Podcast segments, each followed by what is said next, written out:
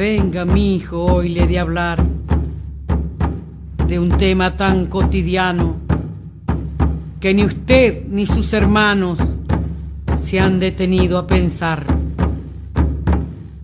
Y es por costumbre nomás, por haber nacido aquí, por venir de una raíz marginada de hace tiempo y contemplando en silencio lo que pasa en el país.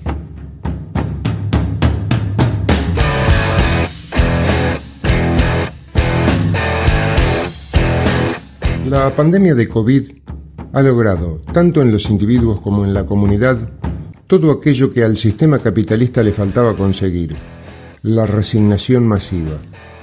Resignación o docilidad ante un futuro incierto, peligroso y de reducidas posibilidades para el desarrollo del ser humano. Ya nada volverá a ser como antes de 2019.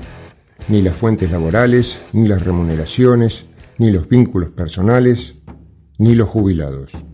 A olvidarse de gestos solidarios o fraternos, amistosos o entrañables.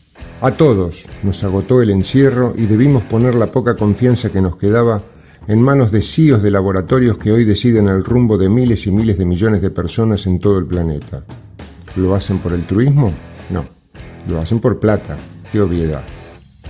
En esta escenografía que supera todos los cinematográficos apocalipsis now que puedan ser imaginados, estamos insertos nosotros, los jubilados y pensionados del mundo.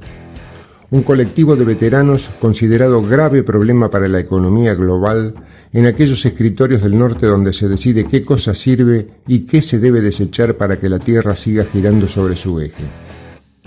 En la Argentina parece ser que incomodamos un poco más, sobre todo más que en los países centrales, al menos eso señalan los fríos números de una estadística histórica.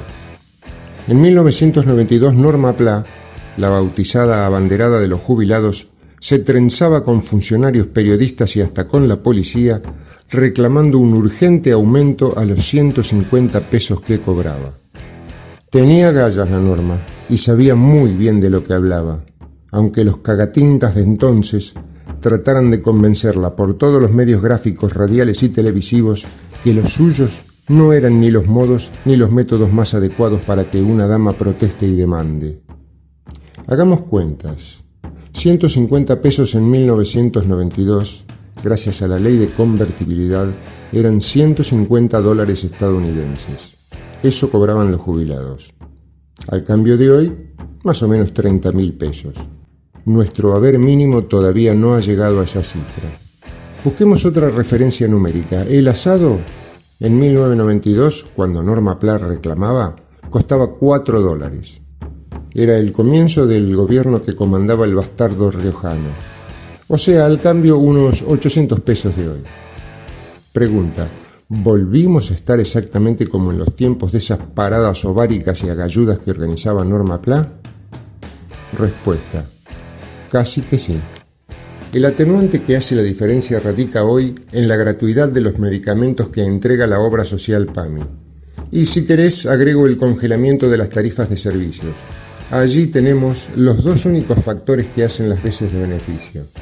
El resto conspira salvajemente contra nuestros ingresos, porque mientras la sobrevalorada movilidad del haber jubilatorio termina convertida en un rígido e inapelable corset, la inflación descontrolada nos impide hablar de calidad de vida. ¿Quién no sabe que el aumento del costo de la canasta familiar tiene causas múltiples? Todos estamos enterados.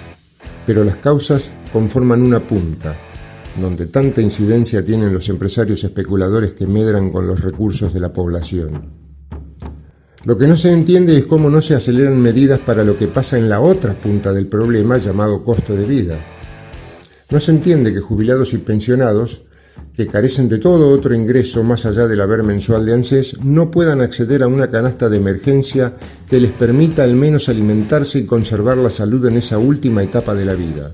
Una canasta de emergencia. Eso, eso no se entiende. Pasó el 2021 y las esperanzas se nos vinieron abajo sin paracaídas. Y ya no estamos hablando de plata. Nos referimos a los rumbos por los que parece avanzar la política criolla y la de una gran parte del mundo.